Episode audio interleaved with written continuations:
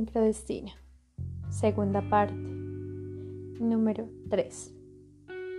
Segundo principio. Descubro mi yo no circunscrito a través del espejo de relaciones.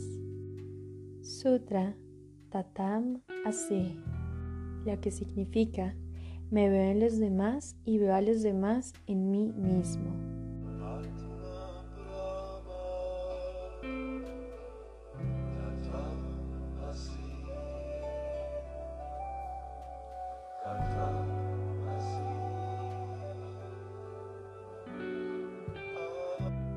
La comprensión del funcionamiento de las relaciones humanas es una de las claves más importantes del sincrodestino.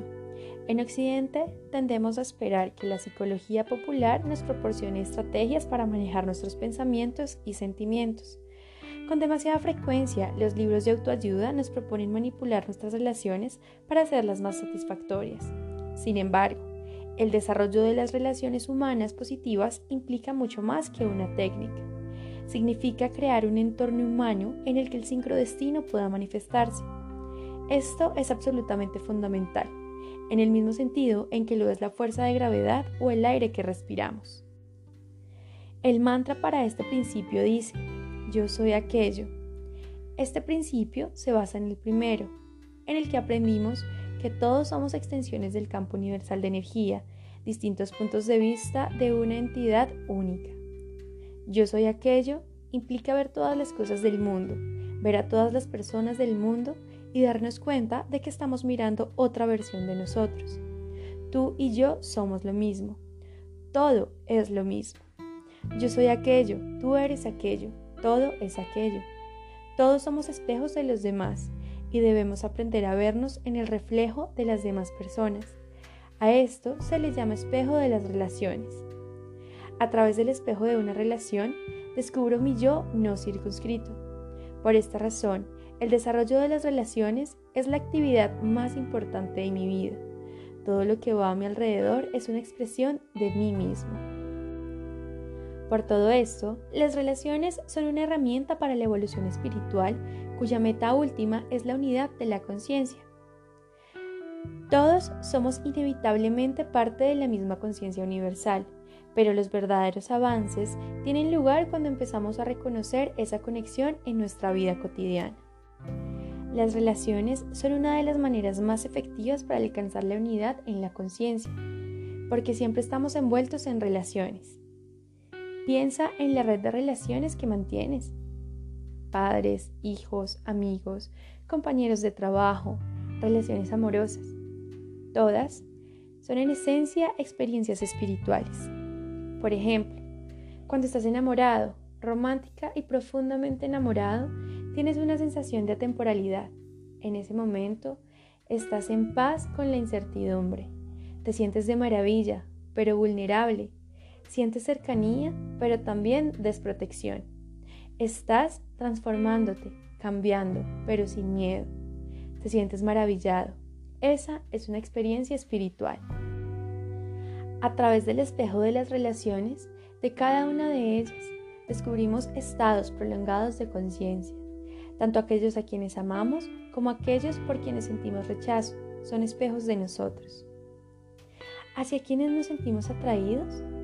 Hacia las personas que tienen características similares a las nuestras. Pero eso no es todo.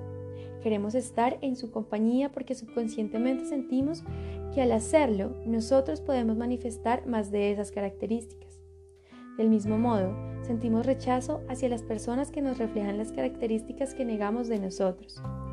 Si sientes una fuerte reacción negativa hacia alguien, puedes estar seguro de que tú y esa persona tienen características en común, características que no estás dispuesto a aceptar.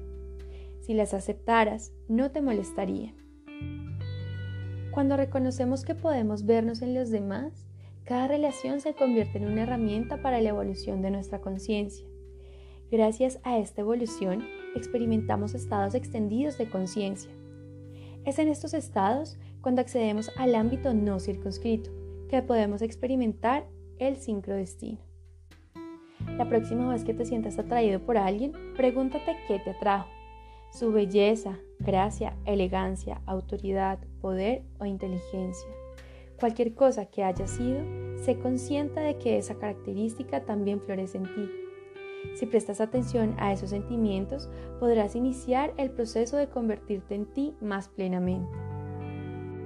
Obviamente, lo mismo se aplica a las personas hacia las que sientes rechazo.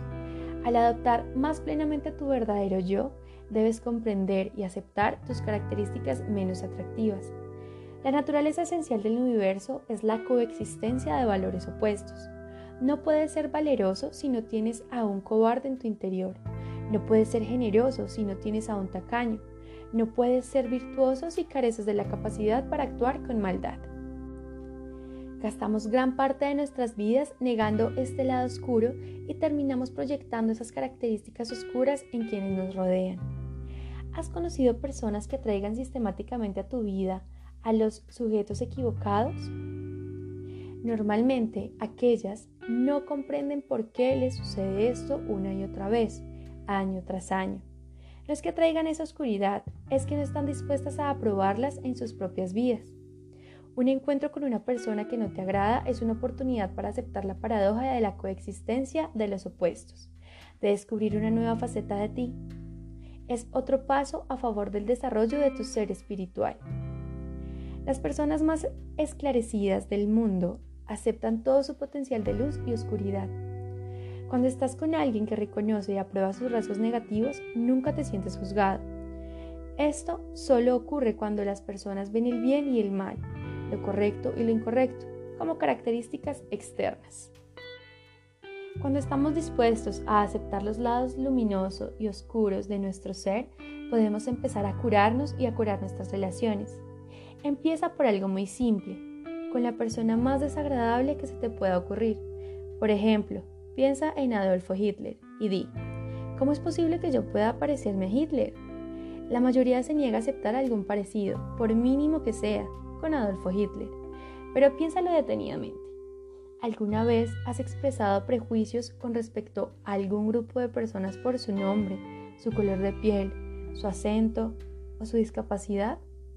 Si puedes pensar en algún ejemplo de esto en tu vida, entonces debes aceptar la similitud entre tú y Adolfo Hitler. Todos somos multidimensionales, omnidimensionales. Todo lo que existe en algún lugar del mundo también existe en nosotros. Cuando aceptamos esos distintos aspectos de nuestro ser, reconocemos nuestra conexión con la conciencia universal y expandimos nuestra conciencia personal. Hay un maravilloso relato sufi que ilustra la manera en que ese espejo influye en nuestras vidas. Un hombre llegó a un pueblo y fue al maestro sufi, el anciano sabio de la localidad. El visitante dijo, Estoy considerando mudarme aquí, me preguntaba qué clase de vecindario es este. ¿Puede decirme cómo son las personas de aquí? Dime qué clase de personas vivían en el lugar en donde vienes, dijo el maestro Sufi. Oh, eran salteadores, estafadores y embusteros. ¿Sabes algo? Esa es exactamente la clase de personas que viven aquí. El visitante se fue y nunca volvió. Media hora después, otro hombre entró al pueblo, buscó al maestro Sufi y le dijo, Estoy pensando en mudarme para acá. ¿Puede decirme qué clase de personas viven aquí? Dime en qué clase de personas vivían en el lugar donde vives. Volvió a responder el maestro. Oh, eran las personas más amables, dulces, compasivas y afectuosas. Les voy a extrañar muchísimo. Esa es exactamente la clase de personas que vive aquí, dijo el maestro. Esta historia nos recuerda que las características que distinguimos más claramente en los demás están presentes en nosotros. Cuando seamos capaces de ver en el espejo de las relaciones, podremos empezar a ver nuestro ser completo. Para esto es necesario estar en paz con nuestra ambigüedad, aceptar todos los aspectos de nosotros. Necesitamos reconocer en un nivel profundo que tener características negativas no significa que seamos imperfectos. Nadie tiene exclusivamente características positivas. La presencia de características negativas solo significa que estamos completos. Gracias a esta totalidad podemos acceder más fácilmente a nuestro ser universal, no circunscrito. Ejercicio número 3. Aceptar la dualidad. Para este ejercicio necesitas una hoja de papel y una pluma. Piensa en una persona que te resulte muy atractiva. En el lado izquierdo del papel, haz una lista de 10 o más características positivas de esa persona. Anota todo lo que se te ocurra.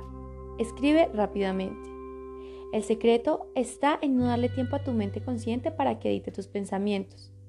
¿Por qué te gusta esa persona? ¿Por qué la encuentras atractiva? ¿Qué admiras en ella? ¿Es una persona amable, afectuosa, flexible, independiente? ¿Admiras que maneje un atuendo hermoso, que luzca un peinado favorecedor, que viva en una casa bonita? Solo tú vas a ver esta lista. Sé completamente honesto. Si te atoras antes de llegar a 10 características, di en voz alta. Me gusta esta persona porque... y llena el espacio en blanco. Puedes escribir tantas como quieras, pero no te detengas antes de llegar a la 10. Ahora trae a tu conciencia a alguien que te resulta repulsivo, alguien que moleste, te irrite, te exaspere o te incomode en alguna forma. Empieza a definir las características específicas que te parecen poco atractivas. En el lado derecho del papel, elabora una lista de 10 o más de estos rasgos indeseables. ¿Por qué te molesta esa persona? ¿Por qué te molesta o enfurece? Escribe tantas características como quieras, pero no te detengas antes de 10. Cuando hayas terminado ambas listas, piensa de nuevo en la persona que te parece atractiva e identifica al menos tres características poco atractivas de ella. No rechaces esta idea. Nadie es perfecto. Mientras más puedas aprender a aceptar esto en los demás, más dispuesto estarás a hacerlo en ti. Luego, piensa en la persona que te parece poco atractiva e identifica tres rasgos que sean relativamente interesantes. Ahora debes tener al menos 26 características escritas en el papel. Léelas todas y encierra en un círculo las que puedas reconocer en ti. Por ejemplo, si escribiste compasivo, para la persona atractiva, pregúntate si alguna vez has actuado con compasión si es así, encierra esa palabra. No lo pienses demasiado. Responde con lo primero que se te ocurra. Haz esto con todas las palabras de la lista. Encierra las que describan un rasgo que puedas identificar en tu propia naturaleza. Lee la lista otra vez. Entre las palabras que no encerraste, encuentra las que definitivamente no te puedes aplicar, las que no te describen en absoluto. Señálalas con una palomita. Por último, entre las palabras encerradas en un círculo, identifica las tres que mejor te describan. Da vuelta la hoja y escribe esas tres palabras. Luego, vuelve a las palabras palomeadas e identifica las tres que menos te describan. Las que por ninguna circunstancia se te pueden aplicar. Escribe estas tres palabras atrás de la hoja, debajo de las tres que mejor te describen. Lee esas seis palabras, las tres que mejor te describen y las tres que menos te aplican. Tú tienes todos estos rasgos y características. Las características que niegas con mayor energía también son parte de ti y probablemente son las que provocan más turbulencias en tu vida. Atraes a las personas que tienen estas seis características, las más positivas porque tal vez sientas que no las mereces y las más negativas porque te rehusas a reconocer su presencia en tu vida. Una vez que puedas verte en los demás, será mucho más fácil establecer contacto con ellos y a través de esa conexión descubrir la conciencia de la unidad. La puerta que lleva al sincrodestino estará abierta. Este es el poder del espejo de las relaciones. Ejercicio número 4. Namaste. La palabra sánscrita Namaste, que se pronuncia Namaste, significa el espíritu que está en mí honra al espíritu que está en ti. Cuando establezcas contacto visual por primera vez con otra persona, di para ti, Namaste. Esta es una forma de reconocer que el ser que está ahí es el mismo que está aquí. Cuando lo haces, la otra persona reconoce en un nivel profundo todo lo que tiene que ver contigo. Tu lenguaje corporal, tu expresión, tus palabras, tu timbre de voz. Aunque esté saludando, se hace en silencio. La otra persona percibirá consciente o inconscientemente el respeto implícito en él. Practica este ejercicio unos días y verifica si puedes notar alguna diferencia en tus interacciones con los demás. Afirmaciones Sutra para el segundo principio. Imagina que tu espíritu no solo está en ti, sino en todos los demás seres y en todo lo que existe.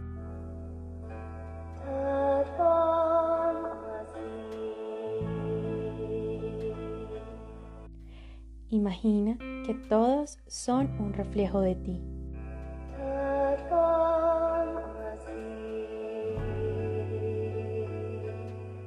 Imagina que cuando miras el universo estás mirando tu espejo.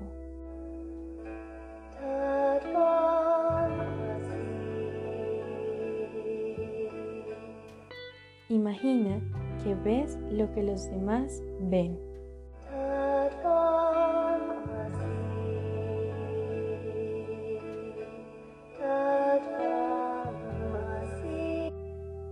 Imagina que puedes sentir lo que los demás sienten.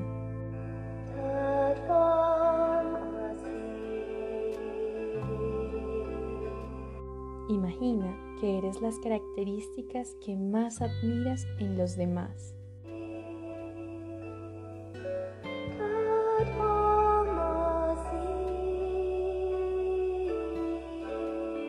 Imagina que los demás reflejan las características que más aprecias de ti.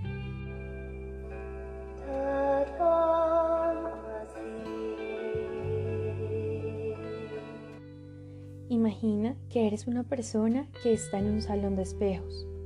Puedes verte a kilómetros de distancia y cada reflejo que ves es de ti mismo, aunque parece distinto.